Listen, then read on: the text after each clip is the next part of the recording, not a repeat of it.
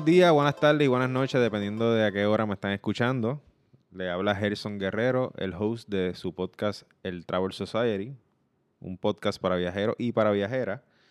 En el episodio de hoy tenemos un invitado muy especial, un pana, un amigo con el que hemos compartido en diferentes países, cruceros, bueno, un experto en la materia de lo que se trata de viajar y para mí es especial que sea él el primer invitado.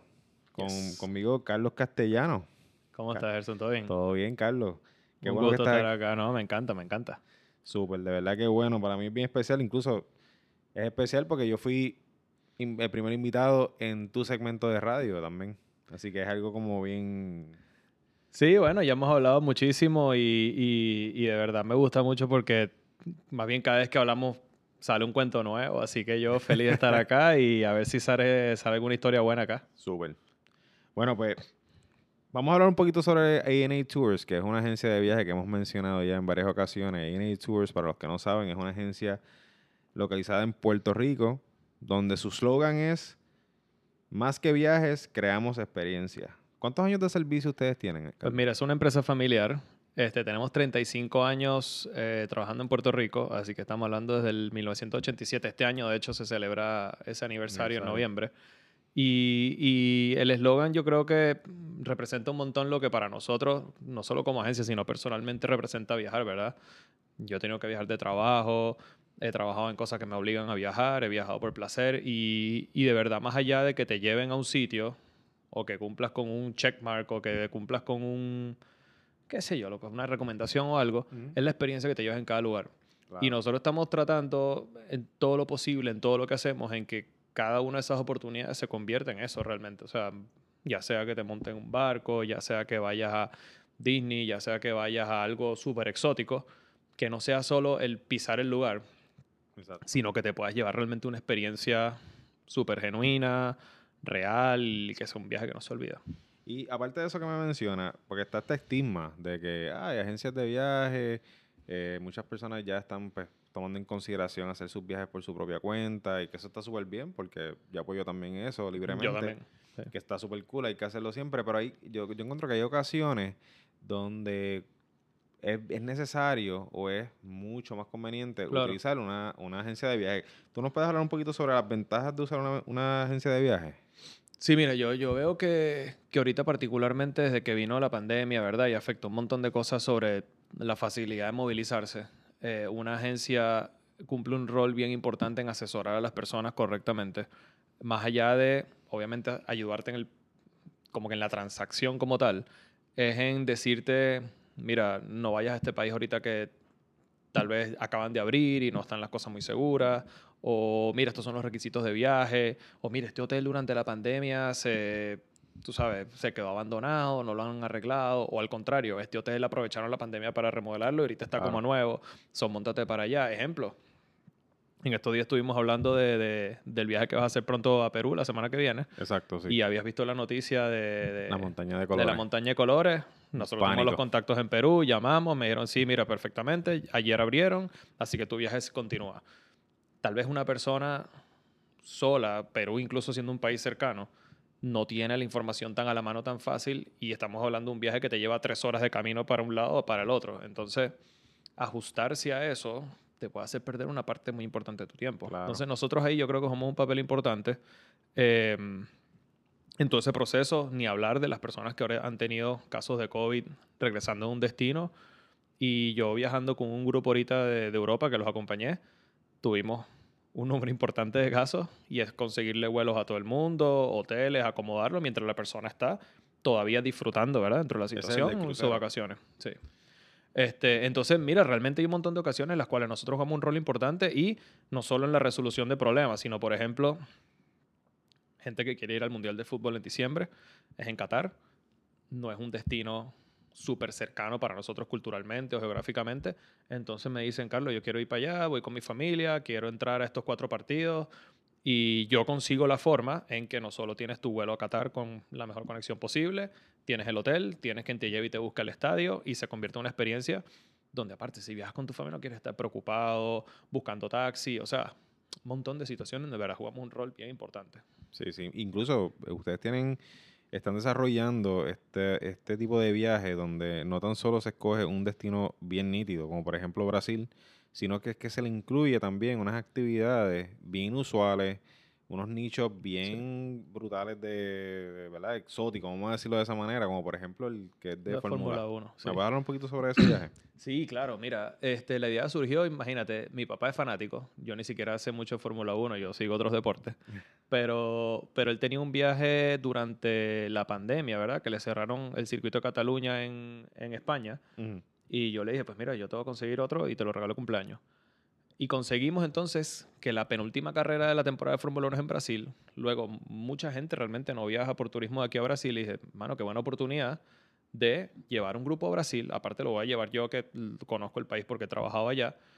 Y encima te añado la Fórmula 1. Así que si nunca has ido a Brasil, pero te gusta la Fórmula 1, aprovechas y conoces también del país, sales por la noche, comes, disfrutas, etcétera, y por el día tienes tu carrera. Así que está fantástico. Sí, con un balón añadido. Claro, y entonces, claro, ojalá que ese grupo de personas también inviten a otras personas a conocer Brasil, a disfrutarlo, porque por alguna razón el puertorriqueño no suele mucho ir para allá y de verdad es un país, a mí me encanta, es lindísimo, la, gente es súper cool, la comida, se sale por la noche y, contrario a lo que la gente puede pensar, hay muchas zonas que se pueden viajar súper seguro, pasarla bien, etc. Otro, otro dato, por ejemplo, de hecho, primicia que, primicia que vamos a dar acá, este, estoy cuadrando el año que viene un viaje para Argentina combinado con el Festival de Música Lollapalooza en Argentina. Lollapalooza que se hace en Estados Unidos, hacen un mirror en Argentina.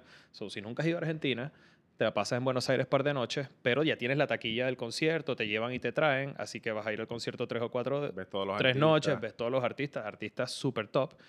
Y después te llevan, qué sé yo, a Bariloche, a lo que es tradicionalmente turístico. Así que estamos buscando cómo combinar, de nuevo, experiencias bien específicas que le gusten a alguien y, y, después conocer el país. Así que podemos, podemos ¿verdad?, deducir que, que hacia, hacia ahí es que va dirigido el, el, turismo de parte de una agencia, que es que ese es el futuro que se ve.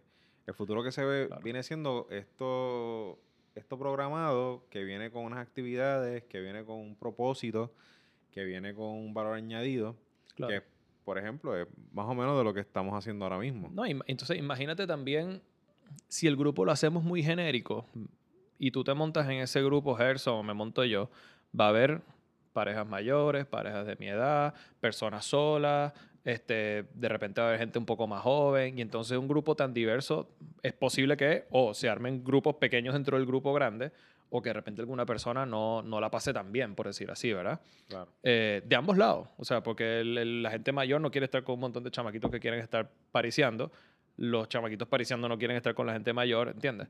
Entonces, al nosotros conseguir estos puntos específicos, o sea, el que vaya a ir al tour de la Palusa Argentina, sabemos que le gusta la música, que sale de noche, así que independiente de la edad, van a disfrutar de eso. El que le gusta la Fórmula 1, mira, tiene que le gustan los deportes, o ya en el grupo empiezas a tener gente con gustos similares y que es mucho más fácil después que cuando llegues ahí conectes con esas personas. Sí, que ya de por sí del saque, como decirlo de manera, ya el grupo está definido. Los, grupos tuyos, por ejemplo, y, los traigo porque, porque fue una de las mm. primeras ideas que tuvimos de esto. Sí, sí. Vamos a conocer un país, pero vamos a enfocarnos en fotografía, vamos a enfocarnos en naturaleza, y entonces, ¿qué mejor que llevar a un fotógrafo, ¿verdad? Que trabaja profesional, que tiene trabajo reconocido, y decir, mira, tú estás viajando con un experto en el tema, que te va a ayudar y que va a desarrollar esa pasión tuya mientras estás en Islandia, mientras estás en Perú, mientras estás en pues, los demás. Exacto. por ahí va la cosa, independientemente de nuestro negocio normal, de cualquiera que quiera llegar un día y comprar unas vacaciones para su familia. Mira, fantástico. Está bueno, pero en términos de cómo diferenciarnos, yo creo que sí va por ahí un poquito. Así que podemos decir entonces que las la agencias, por lo menos particularmente esta, claro. A&A Tours, que by the están localizados en la Avenida San Patricio. ¿Número de teléfono, Carlos? en la Avenida San Patricio 649 y el número de teléfono es el 787-792-1010. Así que ya saben, cuando ustedes quieran tener un menú de opciones, menú de experiencias, tener expertos en la materia, personas que te pueden conseguir información de un día para otro. No es que tienen un amigo que vive en este país, no es que conocen a alguien, es que ellos tienen estos operadores mundialmente, internacionalmente, están conectados. Hemos ido nosotros mismos también. O sea, cuando yo hablo de Perú, es un país que yo he visitado un montón de veces. Y así por ahí. Sí, que, sí eso, eso también es bien importante, que, que estas agencias es como decir, como una educación continua. Estas personas viajan a los lugares, se empapan de información y cuando regresamos ya no solo sabemos todo, por dónde, Claro. cómo, cuándo y con quién. Claro. Entonces, Carlos, vamos a soltarnos un poquito más y vamos a hablar destinos y viajes tuyos favoritos. ¿Por qué? ¿Cuáles son? Mira, hay dos, hay dos países que a mí me marcaron mucho viajando. Esto es 100% personal, no tiene nada que ver ni siquiera con mi trabajo en la agencia. Más bien quisiera que se formara parte de algo que hacemos regularmente. Uno de ellos en Latinoamérica es Bolivia.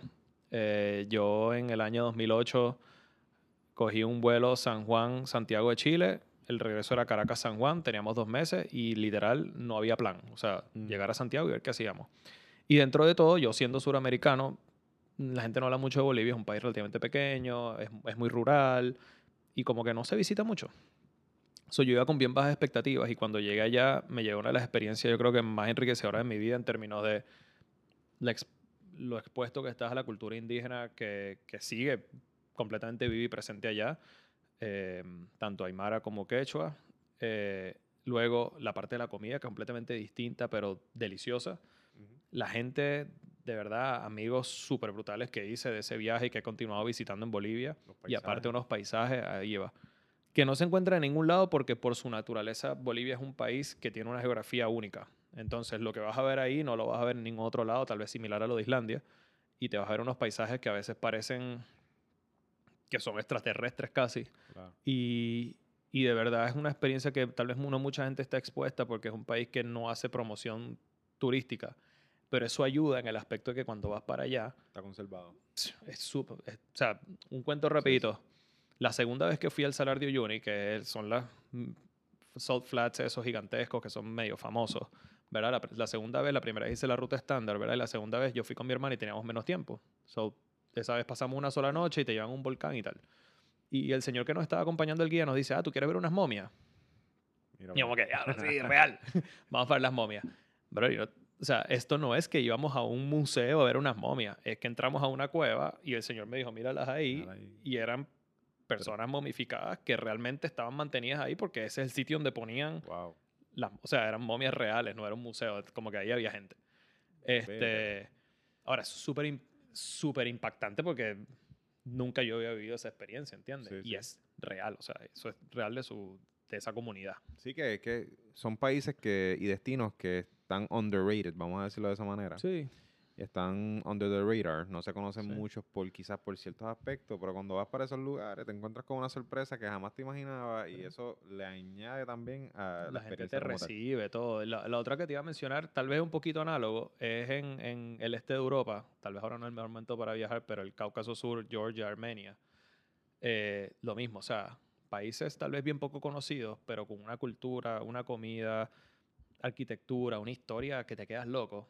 Y, y también es un país donde te reciben muy bien. O sea, tú llegas allá y automáticamente eres pana de todo el mundo. Entonces Claro. son sitios que me encanta visitar, que he tratado de volver las veces posible y, y que quiero de verdad que se conozcan porque, de nuevo, es una experiencia única, muy distinto a lo que puedes vivir en cualquier otro lado y no lo está haciendo nadie. Claro. Entonces mí, sería algo que yo... a mí me pasó eso con Calafate, Calafate en Argentina. Ajá. Todo el mundo, ¿verdad? Cuando va para Argentina, que pues, Argentina es enorme. Sí. O sea, entonces, pues está bien, Buenos Aires, tiene Bariloche, tiene Mendoza, tiene todos esos lugares que ya son reconocidos y que cada uno de ellos ofrece algo diferente. Claro. Pero a nosotros nos dio con ir a, a- allá abajo a Calafate. Dato curioso, Calafate es conocido por la fruta de Calafate. Ok. No Calafate sabía. se llama así porque en esa región, solamente en esa parte del mundo de, bueno, esa parte de Argentina, nace esta fruta que se llama calafate. Y ellos hacen jalea, hacen licor de calafate, hacen unas cosas espectaculares. Allí es como un pueblito bien de, como de hiking, de trekking, sí, toda sí, la sí. cosa. Ahí está pues el perito moreno. O sea que hay unas joyas allí que, que no se encuentran en todas las partes de Argentina. Claro, claro. Y que hay personas que hasta cogen tours específicos para ese tipo de actividad. Claro. La Antártica la cogen también, hay unos que pues cogen por la otra parte de la Patagonia, etcétera, etcétera. Así que les exhortamos, ¿verdad? A las personas que, que se atrevan a averiguar de destinos diferentes. Que hay personas que están enfocadas en un destino porque ese destino está, Se lo dijeron. se lo dijeron, yo- escucharon. Yo a veces voy un poquito como al contrario de lo que, como que counterintuitive en ese aspecto. Y, y cuando la gente más bien me dice, qué sé yo, recomiéndame un lugar, es qué te gusta hacer. Y suena tal vez un poco tonto en principio, ¿verdad? Porque, porque tú dices, ah, bueno, hiking. Eso mismo. Listo, te, te vas a lo, a lo estándar. Pero es que el yo saber qué tipo de cosas, qué experiencia tú llevas. Ah, mira, a mí me gusta, qué sé yo, nightlife. Y, y eso es lo mío, porque qué sé yo, quiero, pues mira, yo te diría, vete para ver, en Europa por lo menos, vete para Berlín, vete para Praga, olvídate de los demás sitios, Y porque ahí van a decir quizás como que ese lugar de verdad, en serio. Y es como que... Budapest, que de repente la gente tiene en mente otras ciudades u otras cosas para hacer, o en Latinoamérica, o en México, ¿entiendes? O te dicen, qué sé yo, me gustan las playas y de repente le digo, mira, El Salvador, vas a ver cosas que no va a haber más nadie en ningún otro lado. Porque fácil es decir, ya, ve para California y, y te va para el sitio. Ojo, no es que estoy diciendo que sea malo. O ve para, qué sé yo, whatever. Pero ahorita esos, esas joyas o esas cosas únicas, en verdad, ahí es donde tal vez tienes un valor añadido y tú dices, ah, diablo, mira, menos mal que hablé con esta persona que me llevó algo que ni siquiera sabía tal vez que existía. Ahora que mencionas Alemania, una misma una persona me dijo que está este dicho que dice que Nueva York es la ciudad que nunca duerme. Y a mí me dijeron que eso es erróneo. Me dijeron que Berlín es la ciudad que nunca duerme. ¿Me puedes hablar un poquito de eso? Que tú viviste en Alemania. Yo viví en Alemania un año. Este, de hecho, no fui a Berlín muchísimo. Fui a ver tres veces. Eh, de verdad, no sé, para mí me suena mucho como a los cuentos que escucho tal vez de mi papá de New York en los años 70.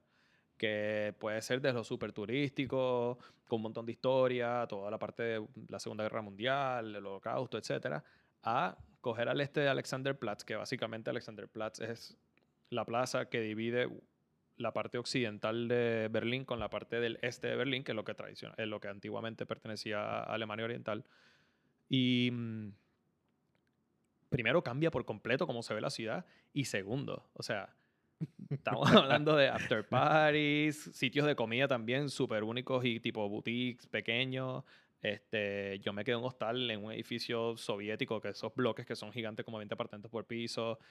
Eh, mu- mucha gente joven de todas partes del mundo, muchas universidades, muchos inmigrantes. Entonces se convierte en un como un melting pot, lo que tal vez era Nueva York. Me dijeron que de por la mañana nos jangué allí, me dijeron.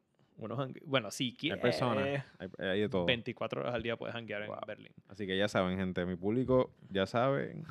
Nueva York no es la ciudad No que se lo pierdan. ellos duermen. En Nueva York se duerme. En Berlín no se duerme. No, es que tampoco le estamos tirando a Nueva York, pero, o sea, es caro, se ha comercializado mucho. O sea, tú quedarte ahorita en Brooklyn, incluso salir, o sea, es carísimo. Se ha comercializado, es fantástico igual, Manhattan ciudad, imposible. pero, pero bro, lo que es Berlín en verdad. Praga también, una locura. eh, y de nuevo, son cosas que de repente la gente no, no tenía en mente, no sé. Y esas cosas ustedes las aprenden con personas que tienen la experiencia. Así que háblanos un poquito para el público, que tenemos aquí esos oyentes que están con ganas de viajar y quieren Pegado. planificar su propio viaje. Repítame la información de la agencia de viaje de ustedes. Mira, eh, estamos en ANA Tours, en la avenida San Patricio 649. eh, el número de teléfono es el 787-792-1010. Si quieres seguirnos en redes, arroba AA Tours PR, ahí tenemos Instagram. De hecho, hoy abrimos nuestro canal de YouTube, Ah, así que vamos a poner ahí, por datos importantes. Pero mira, Instagram y Facebook van a haber ofertas a veces, pero van a haber mucho contenido de información relevante. Incluso también tienen un segmento en radio en Magic. ¿Me puedes hablar un poquito más sobre eso? Sí, ahí estamos haciendo nosotros un, un- un programa de media hora que se llama Vacaciones Ready to Go, que es básicamente el concepto este de que tú compras una vacación que tiene ya todo preparado para ti. Que esos están espectaculares, by the Sí. tú lo tiene todo. Tiene, literalmente, tiene los tours, tiene los pasajes, tiene los hoteles, los, todo, tiene todo. Tú compras una sola cosa y tienes todo listo. Lo que tienes que montarte y acompañar al grupo. Así que no tienen que pasar el trabajo. Este, pues mira, eso estamos haciéndolo una vez al mes, como tú dijiste. Tú fuiste el, el primer invitado. eh, trabajamos con los muchachos de Red Bix en el segundo, hablando un poquito de turismo alternativo. Un ¿verdad? saludo para la gente de Red Bix. a los panitas, a eso. los panitas de allá. Este, pero sí, lo estamos haciendo una vez al mes. También estamos como que grabándolo y subiéndolo a YouTube porque entendemos que hay mucha información importante. Y, y nada, para que lo escuchen. También estoy haciendo unos segmentos. la Academia en- del Viajero. Cuéntame sobre eso. este, estamos en Tele 11 todos los miércoles al mediodía, también con la intención de pues, informar, ¿verdad? Hoy hicimos, por ejemplo, una, eh, la comparación entre lo que es el Travel, eh, ¿cómo se llama esto? El TSA Pre-Check-In Mm, y el Global Entry. ¿Y de qué sirve? Mucha gente, de hecho, saliendo de grabarlo, vinieron dos señores de, de la parte de edición y me preguntaron, mira, ¿cómo yo hago eso? Yo no sabía que eso existía. Eso. En verdad es un poquito más informativo, pero nos encanta. Y, los, y cada dos jueves también estamos haciendo en Magic con, con, con Ronnie en el eh, Morning Club. Así que, oyente, para que sepan, yo no les traigo invitados, cualquier invitado, yo les traigo a ustedes invitados, eh, personas capacitadas que salen en televisión, que salen en periódicos, que salen en revistas, que salen en podcast, que No, y que, y que nos gusta un montón informar. O sea, de nuevo, Claro. yo creo que, yo creo que ese rol, ese rol de la gente de viaje, que, que nosotros le llamamos asesor de viaje, y no es solamente por un gimmick, ¿verdad? Eh, eh, es que la gente sepa que nosotros no solo estamos compartiendo ofertas, eso es parte de nuestro trabajo al final, obviamente tenemos que vender, pero que lo más importante para nosotros, incluso el rol, es informar. Es que Claro. sepan que si tú tienes una pregunta, si no soy yo personalmente, alguno de nuestros asesores, pero alguien va a saber la respuesta por experiencia. se convierte hasta en algo ético, porque yo me he encontrado con la situación de que, por ejemplo, cuando yo fui para México con mi familia, eh, me atendió Ginny y le había, pues, le había planteado las preocupaciones que tenía sobre alquilar un carro, Claro. qué debía hacer, qué no debía hacer, y ella me, me hizo unas recomendaciones que vinieron de parte de ella por su preocupación, Claro. sabiendo que yo tengo una familia, que Viaje tengo... familiar, obvio. O sea, que no me lo quiso vender. Ah, sí, yo te... Me dijo, mira, a lo mejor no lo hagas de esta manera, hazlo de esta otra manera. Y eso para mí pues, fue genuino. Fue Sí, sí, algo Que, que, que, que tú te das cuenta que las personas que trabajan en esta agencia, pues, están preparadas y capacitadas y de verdad les importa Sí. que usted tenga una experiencia buena. Bueno, pues Carlos, gracias por estar aquí en la Sociedad de los Viajeros, el Travel Society Podcast. Este es el primer episodio con invitados, así que muy agradecido. No. Eh, sabemos que lo- los oyentes, esta información le va a venir de gran, ¿verdad? gran ventaja. Esto es un, un privilegio tenerte aquí. Y pues nada, sigan sintonizados en el Travel Society Podcast, un podcast para viajeros y viajeras. Chao. Chao, Hasta chao. luego. Gracias.